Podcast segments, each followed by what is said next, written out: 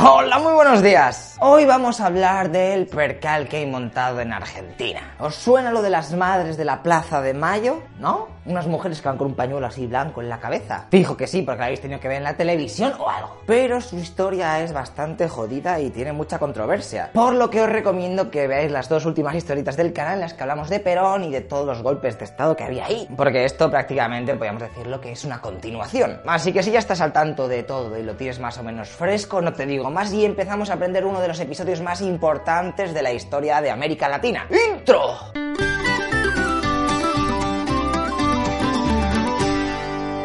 Nos habíamos quedado con que en 1976 los militares habían dado otro golpe de Estado y Jorge Rafael Videla se había puesto como presidente del país, después de derrocar a la mujer de Perón, Isabelita. De golpe y porrazo acababa de empezar la última dictadura cívico-militar y había comenzado el proceso de reorganización nacional, que eso es lo que te intentar resumir en este vídeo, porque está considerada la dictadura más sangrienta de la historia de Argentina. El ejército, con el control del país, empieza una transformación para cambiar a Argentina social, moral y económicamente. Quieren imponer un modelo de Estado que ellos consideran idóneo y es por eso que empiezan a apresar a todos los que no comulgan con sus ideales, ya sean obreros, sindicalistas y cualquier otra persona que esté en contra del régimen. Y aquí cada jefazo de los militares empieza a ir un poco a su bola. Tierra, marina y fuerza aérea muchas veces realizan operaciones sin consultarlo los unos a los otros. La cacería ha empezado y están poniendo en práctica todas las medidas represivas que ya habían usado contra los guerrilleros peronistas. Miles de ciudadanos argentinos son secuestrados y llevados a centros clandestinos de tortura que había por todo el país. Fíjate que muchos de ellos habían sido apresados en sus mismas casas ¿eh? y nunca más volverán a ser vistos. Pero es que todo esto estaba siendo apoyado por la iglesia, los empresarios y muchos sectores del campo, que veían peligrar su poder si los militares no hacían bien su trabajo. Por lo que el liberalismo económico entra por todos los lados en Argentina y grandes multinacionales se empiezan a sentar en el país, gracias a acabar con el intervencionismo que reinaba en los anteriores gobiernos.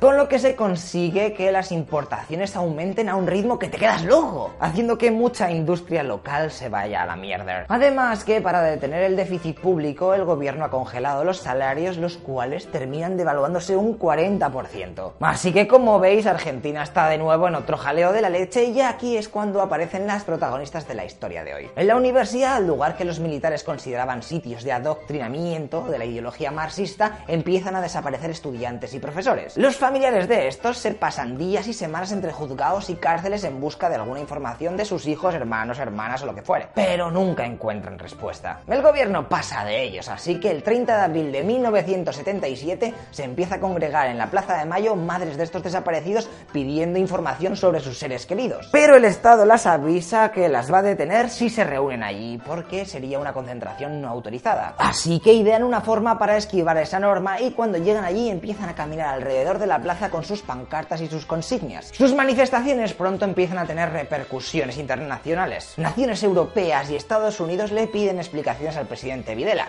Oye tú, ¿qué mierda está pasando en tu país? Que pierdes a la gente, tienes no sé cuántos desaparecidos. Él sigue haciéndose el loco y para ganar un poco de publicidad monta el Mundial de 1978. Campeonato, por cierto, en el que España no pasaría ni de grupos. Y que Argentina ganaría la prórroga contra Holanda gracias al gran Mario Kempes. Este primer título en el Mundial le viene como anillo al dedo al régimen, ya que ha conseguido que la población comience a tener sentimiento nacional y que mucha gente se olvide de las mierdas que están haciendo. Además, a finales de ese mismo año hay otra noticia, y es que a puntico está de estallar la guerra contra la Chile de Pinochet, por culpa de unas islas. Eso molaba, sería perfecto, porque así la preocupación del país se centraría en el conflicto. Pero por culpa del mal tiempo y de la intermediación del Vaticano en el último segundo, se consigue parar la guerra antes de que empiece. El 14 de diciembre de 1979, los observadores de la OEA, observadores de estados americanos, sacan a la luz un detallado informe en donde exponen sus conclusiones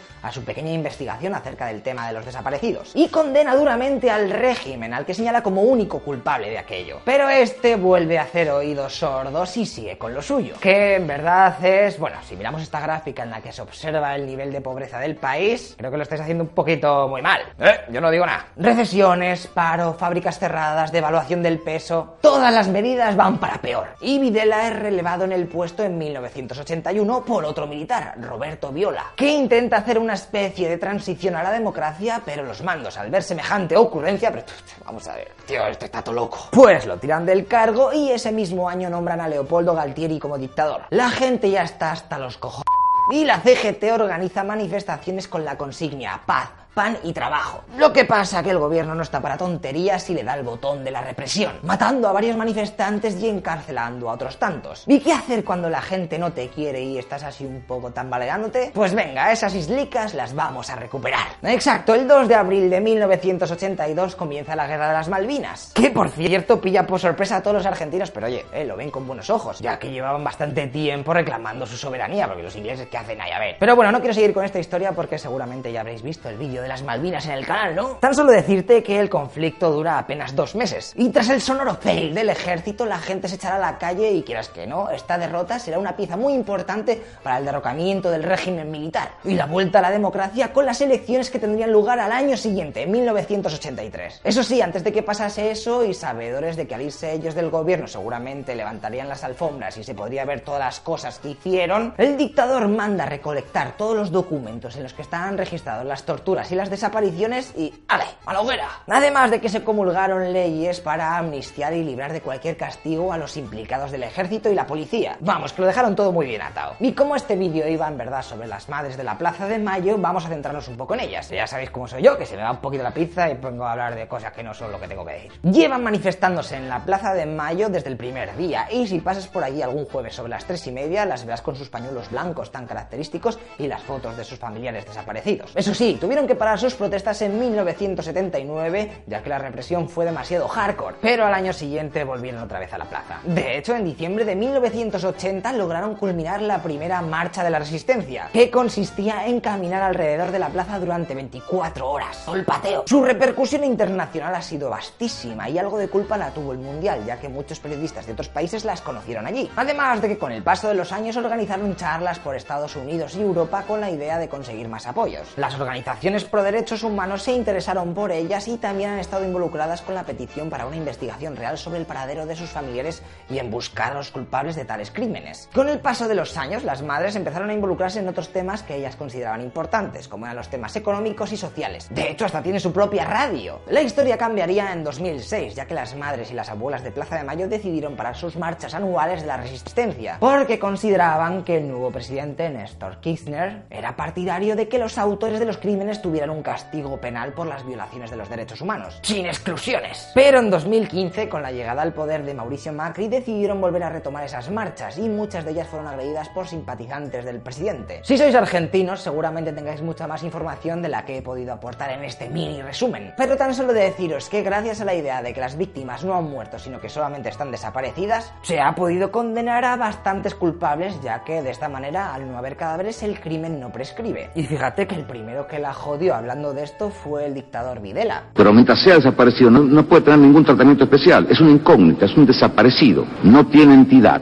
no está, ni muerto ni vivo, está desaparecido. Frente a eso, frente a lo cual no podemos hacer nada, atendemos sí a la consecuencia palpitante, viva de esa desaparición, es el familiar. Y a ese sí tratamos de cubrirlo en la medida de lo posible, no tenemos más que eso. Bueno, si os interesa el tema, os invito a que sigáis investigando y recojáis más información, porque en estos vídeos solo os puedo dar una fina pincelada de los conflictos. Espero que por lo menos os haya molado los últimos tres vídeos de la historia de Argentina y que nos den un poco la idea a todos de los problemas que han tenido en aquel país. Ok, pues dicho esto, vamos a ver el siguiente tema de la historieta de la leche de la semana que viene. ¿Sabéis dónde está el Tíbet?